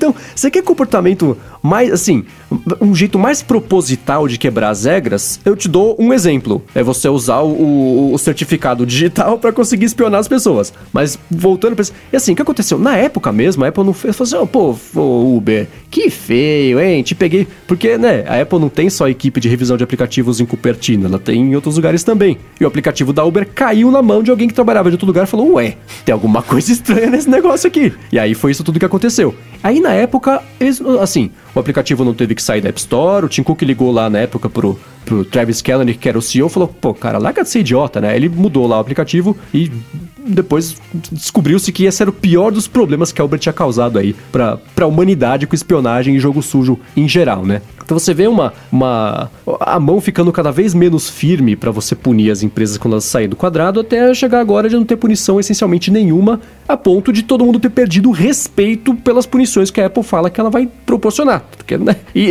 ela, e o pessoal tá certo, ela não proporciona punição nenhuma. Então, de novo, para um Facebook quebrando as regras, tinha que ter uma punição maior. Mas para um aplicativo que não tem nem esperança de lançar alguma coisa oficialmente na App Store, não faz diferença, né? Então, não adianta a Apple querer cortar o aplicativo conforme ele vai, né, for aparecendo, porque essa é uma briga que ela não vai conseguir vencer, porque quem faz o aplicativo não tem muito a perder, não tem a conta oficial a perder, porque essa conta pode ser criada de novo.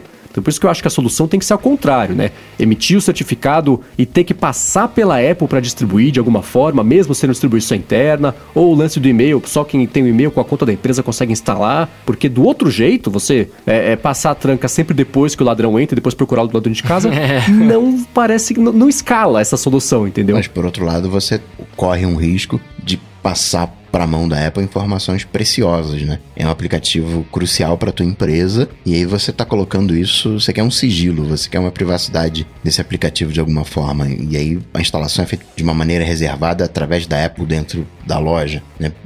Não tem muito como como você fugir. E para constar, o Flurry, se bem me lembro, ele foi comprado pelo Yahoo. Não sei que fim que ele levou hoje. o mesmo de Yahoo, né? Foi pro buraco.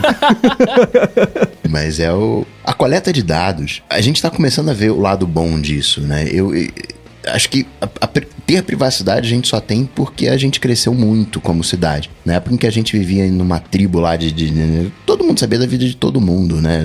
Não tinha como esconder as coisas. E uhum. você ter, imagina um aplicativo ou, ou, que isso esteja no sistema operacional, enfim, mas um aplicativo que fique monitorando o, o seu toque e diga, cara, você tá com um toque meio frouxo, tô, tô notando que você tá tremendo. Será que aqui não é o início de um Parkinson? Por que, que você não vai no médico dar, dar uma olhada? Tem uma série de, de informações tirando essa coisa de é, é, é de vender, né, que é o que o Facebook faz, tem coisas legais que podem ser feitas.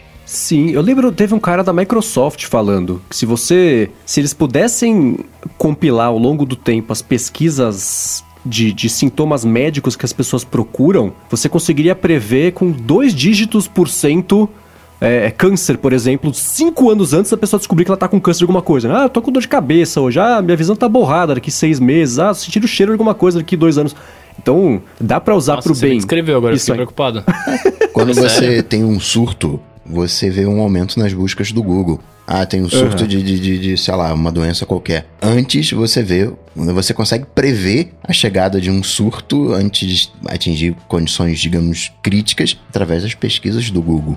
Sim, mas como é que a gente garante que vai usar só isso pro bem, né? Não dá. Por isso que tem aquela expressão em inglês, o pessoal fala assim: This is why we can't have nice things. Por isso que não dá pra ter coisas bacanas. Porque sempre tem idiota que vai usar pro mal e vai estragar para todo mundo. O drone, né? Ah, a pessoa voou o drone lá, um drone chinês mequetrefe em cima do aeroporto, fechou o aeroporto, desviou o voo. Depois descobriram que talvez não fosse drone, mas a, a, moral da história é, por causa de um drone chinês que nem tem marca, a DJI, por exemplo, pode tomar um gancho, né? Então, se você tem uma oportunidade legal, alguém vai pegar isso aí e vai estragar. Pra, tudo é assim, né? Skynet é assim. Então, né? É, é, é, meio por aí. Hoje você tem toda uma campanha em cima de saúde digital e todo mundo tá, ah, aqui o tempo de tela, bacana, ah, legal aqui. Só que hoje a gente já tá começando a ver que isso não tá dando um resultado, não tá diminuindo o tempo de tela. E óbvio que não vai diminuir o tempo de tela porque a galera quer que você fique com a tela ligada. Mas eles querem ter a, o, o salvaguarda. Não, mas eu tenho aqui um tempo de tela. Eu coloquei aqui, são os caras que não estão que não estão fazendo né, a minha parte eu fiz. Isso é muito paradoxal, né? Porque ao mesmo tempo que, que você quer ajudar e falando pro cara, é, ó, toma cuidado aí e tal, pá, você também quer que o cara fique, né? Você quer que o cara continue Mas, mas esse é que é o ponto. Eu acho que hoje a gente não quer ajudar. Hoje a gente não quer ser pego.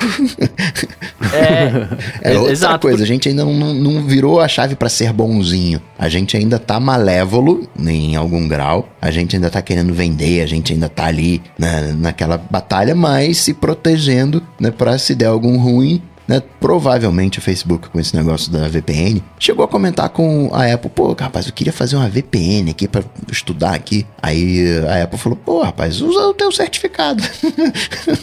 eu vou fingir que eu não vou ver. Usa aí, eu vou fingir que eu não vou ver e tá tudo certo.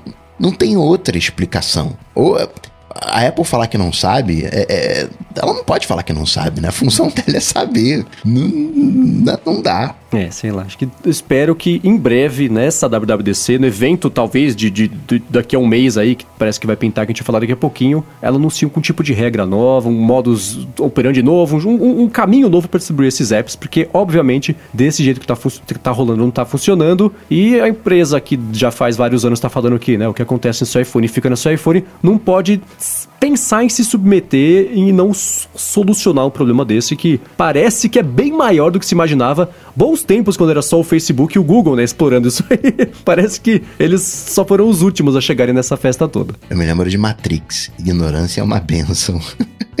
Bom, já que eu citei o negócio do evento, né, vamos pro quarto tema aqui, tema bônus desse episódio, que é esse rumor hum. meio estranho. Se não fosse aquele John Pachowski, Pekzowski, mas se diz Pachowski. Não é Pachowski. É, que era de, não lembro de onde ela era, agora ele tá no, no, no, no BuzzFeed News. Do Recode até. Agora tá Na no cara. BuzzFeed News. Terceira citação. tá vendo só? É, ele falou que, segundo as fontes dele, a Apple vai fazer um evento no dia 25 de março, o Dia da Rua, e vai falar sobre a, a apresentação. Vai apresentar aquela plataforma de assinatura de notícias e revistas que o Rambo achou lá no, no código do, e, do iOS. E para isso precisa convidar o J.J. Abrams? Então, assim, né? Ele disse que, ah, eu não ao posso contrário avançar do que... a pauta, né? Que te confunde aí, não, aí você não consegue. Bagunça os argumentos. Perdão, então eu não falei isso, não. Ele ainda não foi convidado. Deixa eu- deixa ó, Só daqui a deixa 10 eu dar um minutos ele vai ser convidado. Daqui, daqui você deu spoiler. Deixa eu dar o contexto, a gente fala sobre isso. Então, ele falou que a Apple vai fazer o evento para apresentar as notícias. Ele disse que a Apple não vai apresentar, ou não deve apresentar, AirPod novo, o AirPower, né? É, iPod Touch novo, iPad Mini novo, nada disso, que não vai ser de, de, de hardware. Vai ser sobre serviços com foco nisso e que ele não sabe se sim ou se não, se a Apple vai apresentar aquela, a Netflix dela, que dizem que ela vai estrear em abril. Então, assim, se ela não for apresentar no evento de março, né? Eu não sei o que ela vai fazer, né? Vai, vai escolher, sei lá, não sei. Mas, enfim, dizem que é isso aí que vai rolar. E eu não sabia disso. Ela convidou o J.J. Abrams pra isso aí? Galera toda de Hollywood, J.J. Abrams, a Reese Witherspoon, todo mundo. Ah, então tá. E todo mundo que já tem. O J.J. Abrams tá fazendo coisa pro, pro sistema, pra, pra Netflix da Apple, né? A Reese Witherspoon tá fazendo a série com a Rachel lá também é, pra Netflix da Apple. Aí. Junto, eu não sei se foi, não, não foi ele que falou essa semana, acho que foi o Wall Street Journal que disse que a Apple tá pedindo pras, pra, essa, pra essa plataforma de assinatura de revistas, a Apple vai pedir 50 ou 55% de, do faturamento, vai dividir, a, ao invés de ser 30, que nem é na App Store, ou 15%, que é a assinatura depois de dois anos, 50%. Cara, assim, não consigo conceber uma situação em que isso não seja um telefone sem fio que alguém entendeu muito errado. Quanto que o porque- YouTube paga pelo anúncio? Cara, não sei. Nunca, nunca pouco, será o é suficiente, mas eu não sei. Porcentagem eu não sei. Se fala que o Google fica em torno de 60%, 62%, eu acho. Aham. No Facebook, ele fica com 45%. 45 do, do 45, negócio dos é. vídeos. É. Tá tão absurdo assim. Forçando uma barra, tá? Tô forçando uma barra. Se É. você usa um, ah, um Apoia-se, um Patreon da vida, eles ficam com 10%. E eles só fazem o faturamento, é o cartão. Uhum. Cartãozinho ali você perde uns 3, 5% só pro cartão para aceitar o uso do cartão. E tá demais 50%. Quando a gente compara com os 15% do segundo ano, os 30% da App Store, ok. Mas considerando os anúncios, parece tão absurdo. Cara, sabe por que, que eu vou te dizer que parece? Primeiro, para as publicações colocarem coisas no Apple News, elas têm que trabalhar mais. Porque o- não é o mesmo feed RSS. Pra- eh, dá pra fazer isso também, mas pra notícia ficar bonita, interativa, aquilo que a Apple vendeu naquele evento lá que ela apresentou o Apple News, é- é- tem um trabalho a mais. Tem que refazer a notícia no formato do Apple News. Então é mais gente, é mais tecnologia, é mais tempo gasto e mais investimento, né? Aí a empresa faz isso, se disponibiliza a lançar, teve mais trabalho para lançar a mesma matéria que ela pode perder 15% para quem já assina o Times há dois anos, né, no, no iOS, para lançar isso aí e para Apple pegar esses 50 ou 45% que seja de assinaturas e dividir entre todas as publicações por tempo de uso, que foi isso também que o, o jornal falou que vai ser. É, e por relevância, na verdade, né? O tempo que o cara ficar engajado com o conteúdo ali. Sim, é, é, mas é meio assim, né? O New York Times vai ter mais. É, é mais relevante porque vai ter mais gente assinando e mais gente vendo. Mas a assinatura é pra todo mundo, né? Então, é. é, não existe nada que eu. é, tudo bem que assim, né? O evento não aconteceu, a apresentação não aconteceu, nada disso está confirmado. Mas vamos partir do- da premissa de que é- vai ser meio por aí, porque é bem provável que seja, porque essas fontes são. é- é- quem publicou as matérias tem fontes boas. Não consigo ver essa conta fechando pra ninguém envolvido, a não ser pra Apple, né? Isso, esse é um bom argumento que você tá passando, ah, vai ter que trabalhar mais. Mas por outro lado, é a plataforma da Apple. A Apple tá oferecendo a oportunidade de um barco que tá afundando, ó, publica o teu conteúdo aqui. É o mesmo conceito de um shopping. N- Num primeiro momento não faz sentido você abrir uma loja de camisa onde tem uma outra loja de camisa. Mas faz sentido porque o cara que vai lá para comprar uma caneta passa na loja de camisa e sai do shopping com a caneta e com a camisa. Acaba vendendo mais. Então, peraí, não, você. O cara vai entrar aqui para saber de uma coisa, vai saber do teu negócio também, vai entrar no- no- na tua parte do site, você vai ter o aumento do tempo de visualização, você vai ganhar uma grana. Será que não compensa? Será que não é uma outra visão? É, e também tem um ponto, né, que é, tá por isso que eu tava em off, eu tava perguntando aqui quantos usuários tinham o Apple Music, por exemplo, né? Tem gente que acaba não assinando, por exemplo, isso e se você né, acaba assinando um serviço, assina um, assina, sei lá, tipo, dois e fala, ah, é muito caro para mim, né? Mas o cara, às vezes, ele vai poder assinar mais coisas por menos dinheiro e vai ter mais gente assinando, né? Fora que os jornais também, né, as mídias aí vão continuar tendo assinaturas fora em outras, né, na, no Android, por exemplo, tal. É, talvez, talvez aumente o número de usuários e, consequentemente, aumente o número de dinheiro que eles ganham, né? É, aqui aí começa a entrar também naquela outra coisa que a gente tava falando, talvez, de direitos e tal, né? Tipo assim, meu, mas por que que você vai me pagar só isso para eu fazer a minha matéria, sendo que eu já faço aqui e ganho tanto, né? Assim, tem toda esse, essa, essa, discussão, mas é, eu, eu não sei esses, esses números, né? Assim, tipo, tem, teria que ver exatamente quanto que aumenta pro cara. Vale a pena ele, ele entrar nesse negócio? Tipo, né? É, a Apple tá crescendo bastante com a parada de serviços, né? A gente tá vendo aí, então de repente para os caras pode ser. Se for 46 milhões do, do Apple Music, né, mais ou menos. Imagina se aumenta aí 46 milhões de, de leitores. O YouTube, ele acaba guardando as devidas proporções. Eu escrevo uma matéria. Para eu publicar essa matéria no YouTube, eu tenho que fazer um vídeo. Eu faço o vídeo, o YouTube me paga 40% né, e fica com 60%. E eu tô trabalhando mais. Mas em contrapartida, eu alcanço um outro público. Sim, aí é, é, é que tem alguns temas né? E, isso eu acho que vai poder muito bem ser explorado por quem for contra, ou dentro ou fora da Apple, contra essa ideia. E eu sou, sim, se for 50 ou 55, seja por cento, eu sou contra isso. Porque assim, eu vou. Eu, como todo mundo aqui é inteligente, eu digo isso sem qualquer tipo de ironia. Eu vou falar assim: democracia. E outro, acesso à informação e imprensa impressa e tradicional morrendo. Você pega esses, esses três assuntos e você diz assim: ah, a Apple está colocando uma barreira de 50% em cima de, um, de, uma, de, um, de, de uma mídia que está com seríssimos problemas, né? Você vê um monte de, de, de, de redação, é, desde o BuzzFeed até redações tradicionais e sérias, mandando um monte de gente embora porque não tem dinheiro, não tem como pagar, não tem estrutura que as pessoas não estão lendo, não estão consumindo, não estão pagando por notícia, né? Numa era em que nunca foi, acho que nunca foi tão importante acesso à informação para as pessoas se manterem lúcidas e informadas e, e, e saberem do que está acontecendo né? Tudo bem que isso vai continuar existindo, acesso vai continuar existindo. Quem não quiser assinar o Apple News, vai no site do veículo, assina no, direto pelo veículo, que eu espero que vai ser o que as pessoas façam, e vai ter acesso a essa mesma informação. Mas a responsabilidade e o alcance que a Apple tem são tão gigantescos que ao invés de aproveitar essa oportunidade para promover acesso à informação, promover é, é, é, é, esse, esse, essa plataforma que ela vai lançar como uma espécie de salvação da mídia Assim como o iTunes Store foi da indústria fonográfica há 10, 15 anos, muito mais de 15 anos, né? É, não, ah, 50% para você ter mais trabalho e outra, pelo Zoom, de novo, tudo rumor, tá? Mas as as, os grandes jornais, os grandes nomes, um Times da vida, um Wall Street Journal da vida, disseram que não vão estar nessa, nesse plano de assinatura, pelo uhum. menos por enquanto, é. né?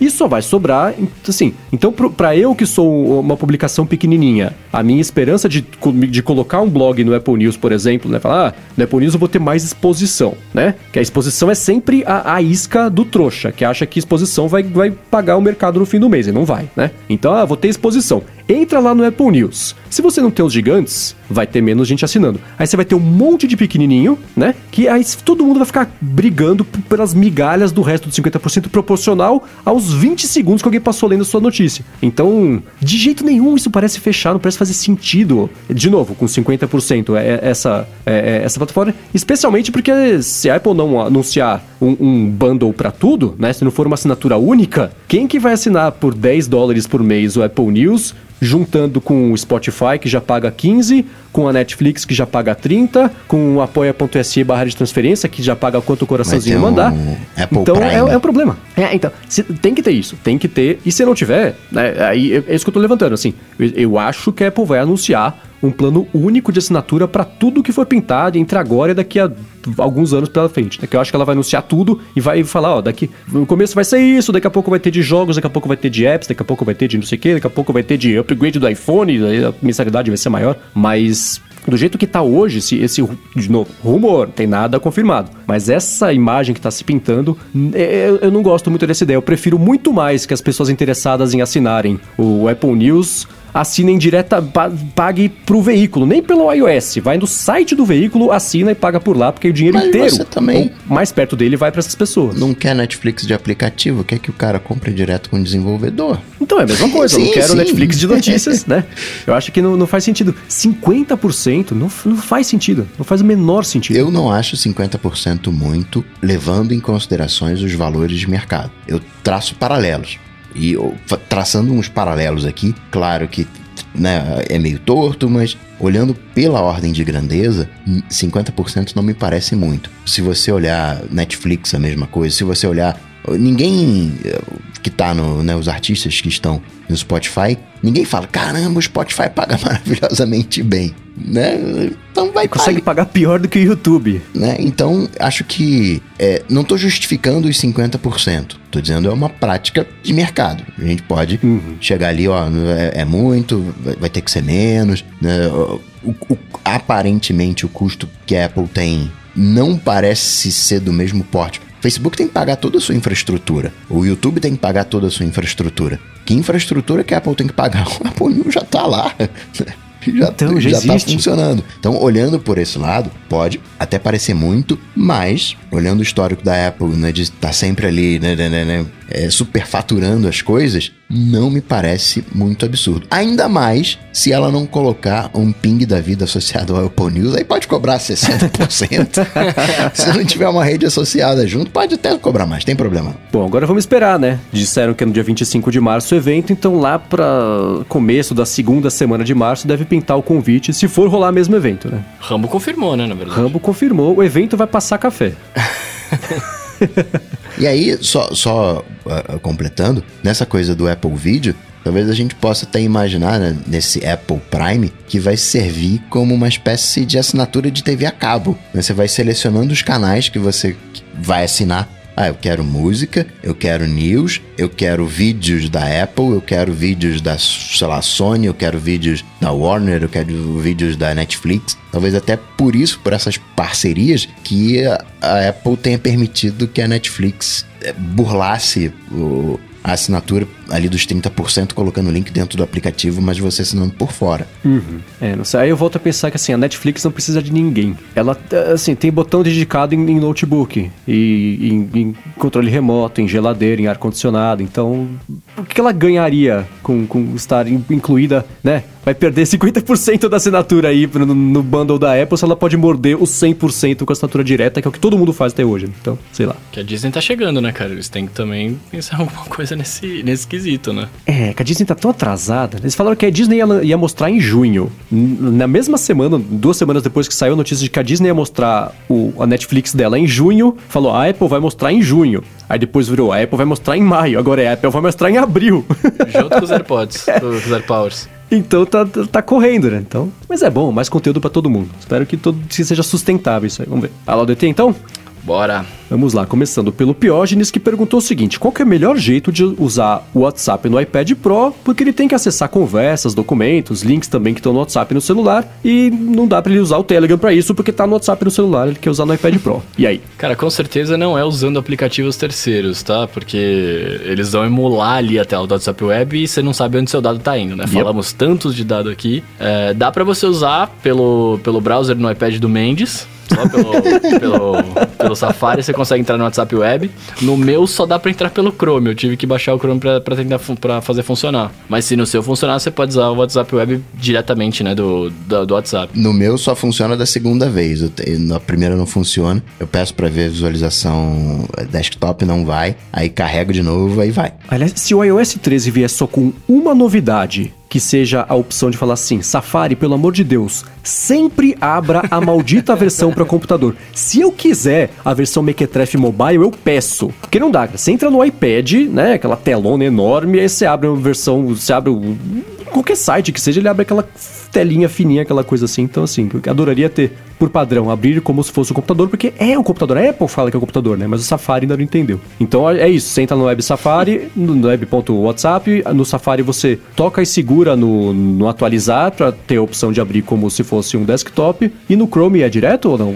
No Chrome você tem que clicar no canto superior direito ali naqueles três pontinhos que tem, e aí você vai rolar a, a barra que aparece até lá embaixo e vai clicar em solicitar um site site para dispositivos móveis, é, Ah. dispositivos para computadores, que é como o meu tá com- agora em computador, ele mudou, né? Então é solicitar versão desktop. E aí ele abre para você lá o- a versão desktop normalmente. Beleza, espero que isso tenha ajudado. Vamos agora pro Arthur Messner, que perguntou o seguinte: se a gente já usou o Devon Think, porque ele estava conversando com um amigo dele, ele apresentou o programa e ele não conhecia. Apesar de eu saber do que, do que se passa, o que, que é, eu nunca usei. E quero perguntar pra vocês: vocês já usaram o Devon Think? Já, já usei tipo um, um, Evernote offline, né? Um, um Evernote separado. Você sincroniza, você tem a parte mobile, o Devon Think Go, e você sincroniza na, localmente, né? Na rede local. Não tem nuvem envolvida. Mas ele tem uma parte de automação que é bem mais poderosa, não é isso? Sim, sim, sim, sim. Você falou de, cara, eu- questionamento, ah, é, parênteses rápidos. Vocês não sentem falta de vez em nunca, assim, de, de ter coisas offline? Porque hoje em dia é tudo, tu, tá tudo dando, tudo conectado, não sei o que e tal. Eu fico pensando às vezes, cara, será que, né, vai chegar o momento que meus dados va- vai, vão acabar, né, cara? Eu vou ficar na, na mão ali. Eu- às vezes eu fico preocupado com isso. Falo, meu, eu queria ter, tipo, alguma coisa que eu, consegui, que eu conseguisse acessar sem, né, sem, tipo, come- ser obrigado a fazer um login na internet primeiro, né? Ah, não, não me assim, eu, o meu uso, né, por exemplo, eu uso Ulysses, tanto no, no Mac, quanto no, no iPad, quanto no, no, no iPhone, então é, ele tá atrás de uma conta, mas ele tá sempre acessível para mim, não dependo da nuvem para isso, eu dependo da nuvem para sincronia, mas se eu tô com, tô, tô sem internet para acessar um documento aqui, geralmente ele já tá sincronizado, então na minha necessidade específica funciona, mas eu entendo a sua preocupação e concordo que vale sempre a pena você pensar num plano B. Para todos os dados, serviços, arquivos, tudo que você usa, pense na pior situação possível, que é você tá num avião, né? Você precisa. Nessa, tudo bem que se você tá no avião, você tá viajando, é bom, não é a pior situação possível, mas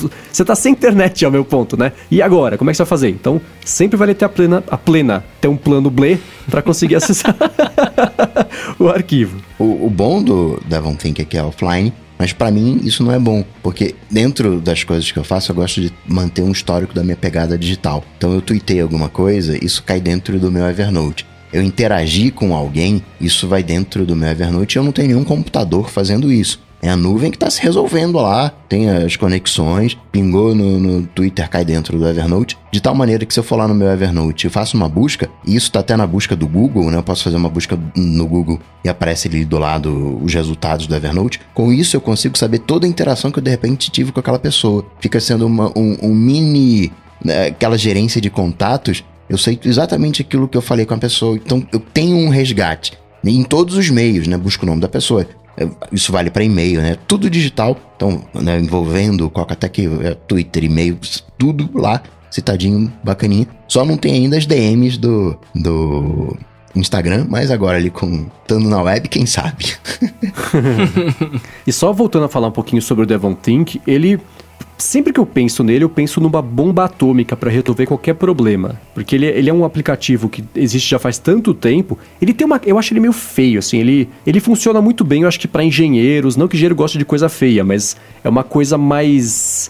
É, é muito estrutural tudo ali. A vi- A visão dele é estrutural de, de documentos, de arquivos. É, ele é muito completo. Então você tem, tem OCR, tem a, a busca é, é bacana, tem toda a parte de RSS, de mídias, você consegue anexar as coisas, fazer inter-relação entre documentos. E, e- e o principal que eu sempre escuto falar sobre ele é que ele tem um suporte muito bom à automação e ele liga com os serviços externos, consegue disparar a ação e tudo mais. Então, para isso, ele funciona super bem. Mas ah, o People tá aqui na, no- no- na descrição, né? Tá aqui no, no chat também e falou que já tentou usar também e, e- e não viu muita vantagem. E eu também, eu, eu- por uma época, teve uma época que eu tava querendo sair do Evernote, né? Tava a fim de experimentar aplicativos novos. Tentei usar o Devil Think, mas tudo, toda a ferramenta que eu usava dentro dele, eu falava, cara, isso é muito mais avançado do que necessidade. O, o que eu preciso, a minha necessidade é bem menor do que isso, né? Então ele nunca se, se encaixou aqui no meu, no, no meu dia a dia, mas quem quiser dar uma espiada mais a fundo, experimentar, que ele tem vários planos, tem o mais completo até o menos completo, tá aqui na descrição para dar uma espiada. Vai que é para você, vai que é a sua solução que você tá procurando. Muito bem, seguindo aqui, ó, vocês estavam falando de edição de textos e afins. é, o Lucas de Concílio tá perguntando aqui, né, se a gente conhece algum substituto decente pro Office e pro Mac,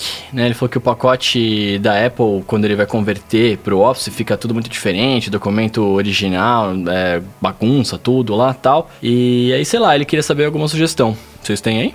Putz, eu sempre usei só o Office e depois que eu migrei pro Mac, eu passei a usar o Office e o, e o iWork. Além mas... disso, tem o Open, o Open Office e tem É. o, o Google, né? Solução do Google, mas a conversão nunca vai ser perfeita. É, então, eu acho que, assim, a não sei que você tenha um problema específico, uma incompatibilidade específica, vale insistir um pouco mais no Office, porque ele é o, é o, é o, é o principal, é o mais usado, que, é, ainda mais que o Office 365 está sendo atualizado com uma frequência maior do que dois anos, né? Então, não sei, substitutos não tem. Se você quiser que funcione direito, são esses os grandes players mesmo, não tem jeito. Mas se você tiver, que está escutando aqui o episódio, souber do substituto, manda pra gente com, com, no arroba LODT que a gente comenta aqui no episódio que vem e responde essa dúvida aqui do Lucas. E o Rafael Lima diz agora que o Spotify está entrando mais no mundo dos podcasts. Será que a Apple vai agregar podcasts no Apple Music barra news barra vídeo? Será que a Apple vai perder o protagonismo com os podcasts? Cara, se vai agregar ou não, não dá para saber, mas eu acho que deveria, né? Faz, faz total sentido do que a gente tem vendo, do, do que a gente tem vendo, do que a gente tá vendo aí, né? De, de, de, Spotify se mexendo, etc. Faz total sentido eles pegarem os podcasts, não tirarem do iTunes, mas deixar de uma maneira mais fácil pra, pra galera acessar, não sendo obrigado a ter ali o, o, o, o dispositivo com o iTunes, né? É, então, quando ele falou isso, eu falei, nossa, faz completo sentido você conseguir acessar os podcasts também pelo Apple Music, né? Não é que assim, ah, agora só quem assina o Apple Music vai conseguir acessar, porque é, isso é o oposto do que eu quero. Eu quero que uhum. o podcast continue essa mídia livre maravilhosa que ela é. Mas é, faz sentido, acho que, que, a Apple deveria sim integrar os dois aplicativos, porque tudo bem que o Apple, a, a interface, a navegação do Apple Music, ela, eu não consigo imaginar ela funcionando bem no aplicativo de podcast, porque até hoje o aplicativo de podcast é uma porcaria. e ele só serve para fazer isso. Então ele enfiado dentro do Apple Music, acho que seria pior ainda. Mas, sim, se o Spotify integrou e conseguiu fazer funcionar podcasts, não vejo por que a Apple Music não conseguiria fazer também. Não, cara, não, desculpa, mas não, porque não seria pior ainda. Na verdade, eu acho que assim, morreria o aplicativo de podcasts e você usaria a interface toda do Apple Music, né? A diferença é que em vez de você, escolher um artista, você escolhe um, um, um, podcast. É que tem todo o lance de, ah, esse aqui é de você conseguir encadear, fazer tocar um depois do outro, que tinha sumido agora voltou. Ah, tá aceleração de, de, de, de, música, porque eu sei que você não. De ah, música não, né? Do é, podcast que você não aí, escuta é, dessa forma. Mas aí mas muita gente é um sim. detalhe, né? Tem, ah, de você marcar como escutado, né? Tem, você, ah, mas esse aqui eu já marquei, já, já ouvi, mas quero ouvir de novo. Marca como não ouvido. Esse aqui marca que você já escutou. Então a, a estrutura de consumo da mídia é diferente da, de um, de, de uma um CD, música, de uma sim, playlist. O Spotify faz isso? Eu, eu não escuto pelo Spotify, o Spotify, não, é, não. Quer dizer, eu não sei, não tenho certeza porque eu também não, não escuto por lá. É, Apesar é, é música, de, de estar por lá. Spotify é música. É música, é, né? É. Tanto que eu não sei se ainda é assim, mas pelo menos era, você não conseguia acessar os podcasts pelo Spotify no iPad, era só no iPhone. Sei lá por quê. Não, sua tela é muito grande para ouvir um podcast, não pode, né? então tinha esse problema. Não sei, espero que tenha resolvido, ainda mais agora que eles fizeram essa compra aí, né? Muito bem. E pra gente finalizar aqui, Mendes, isso aqui acho que é pra você, né, cara? O, o Murilo Holtz tá querendo saber se a gente recomenda algum podcast bom como o ADT, só que em inglês. Cara, você me fez. Você fez duas coisas aqui que me deixam um pouco inseguro de recomendar. Primeiro, eu te agradeço por dizer que o ADT é um podcast bom, mas eu nunca compararia o ADT aos, aos de fora que eu escuto, porque eu acho que existe um, uma certa diferença, né? É, eu recomendo, se você gosta do ADT, eu acho que você também vai gostar de um chamado Accidental Tech Podcast, que eu já comentei aqui algumas vezes sobre ele, que tem também discussões semanais sobre principalmente a Apple, mas também assuntos relacionados à tecnologia e mercado é, é, das empresas em geral. Alguns outros que eu posso recomendar são o Upgrade, que é da Relay FM, e o Connected, que também é da Relay FM, que é uma rede de podcasts bacana, tem sempre uns insights legais, discussões bacanas por ali. E acho que parecido com essa dinâmica aqui do ADT, é, é, acho que são esses. Vocês têm algum para recomendar? E o, o, o, da cara, o Recode? É que não é, é, é, não, é, não, é diferente. Tem uma vibe mais ali de entrevista. Mas já é. citou a quarta vez, quarta citação. É, então, já pode pedir gol no Fantástico, né? É, tem o Recode Decode, é, é a Kara Swisher, que é uma jornalista super conhecida e, e, e, prestigiosa, prestigiada, sei lá, de, de, tecnologia e ela cada semana entrevista sempre um CEO, um autor, um diretor, alguém importante aí para conseguir falar sobre tecnologia e, sei lá, um livro que saiu sobre empresa tal, ela vai entrevistar a pessoa. Então tem aí, mas não é a dinâmica, é a dinâmica de entrevista, mais de, de, de conversa e, e de pessoas defendendo pontos de vista semelhantes ou diferentes, tem esse, o Accidental Tech Podcast, o Upgrade, que são duas, e o Connected, que são três também.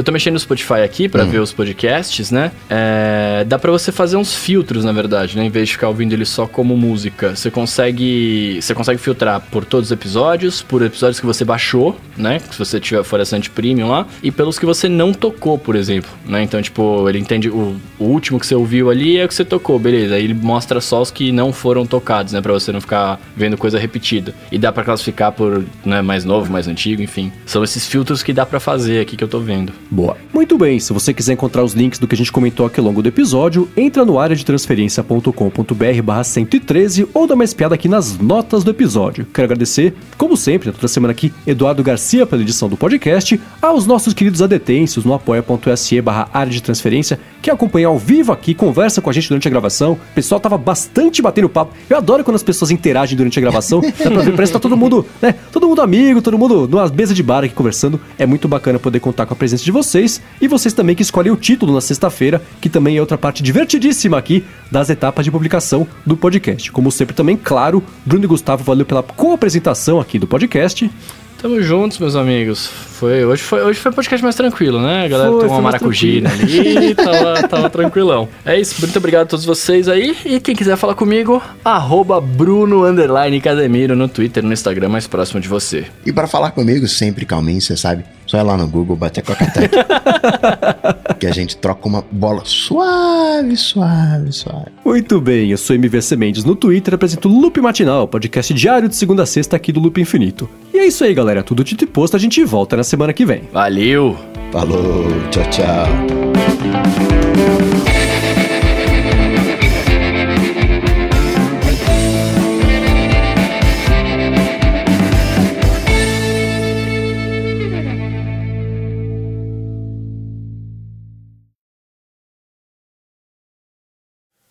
Ô, me empresta. Pega, abre o, o leitor de QR Code da sua câmera aí. Leitor de QR Code da minha câmera. Olha lá o que o senhor vai fazer, hein? Ô, louco. Não, é porque eu, eu tenho um código aqui do Spotify pra, pra ver o podcast. Eu queria ver se, fun se funciona. Não, mas esse é um QR Code do Spotify. Ah, é do Spotify? É. Ah, mas tem a câmera do Spotify aqui? Tem, tem, tem. É que eu não uso, eu não sei, mano. Onde fica?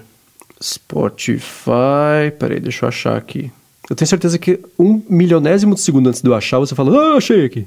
Peraí. Eu usei o Spotify muito em. Ah, peraí que eu deletei o aplicativo do Spotify, que eu queria ver se aparecia a propaganda do, do loop matinal no meu Instagram.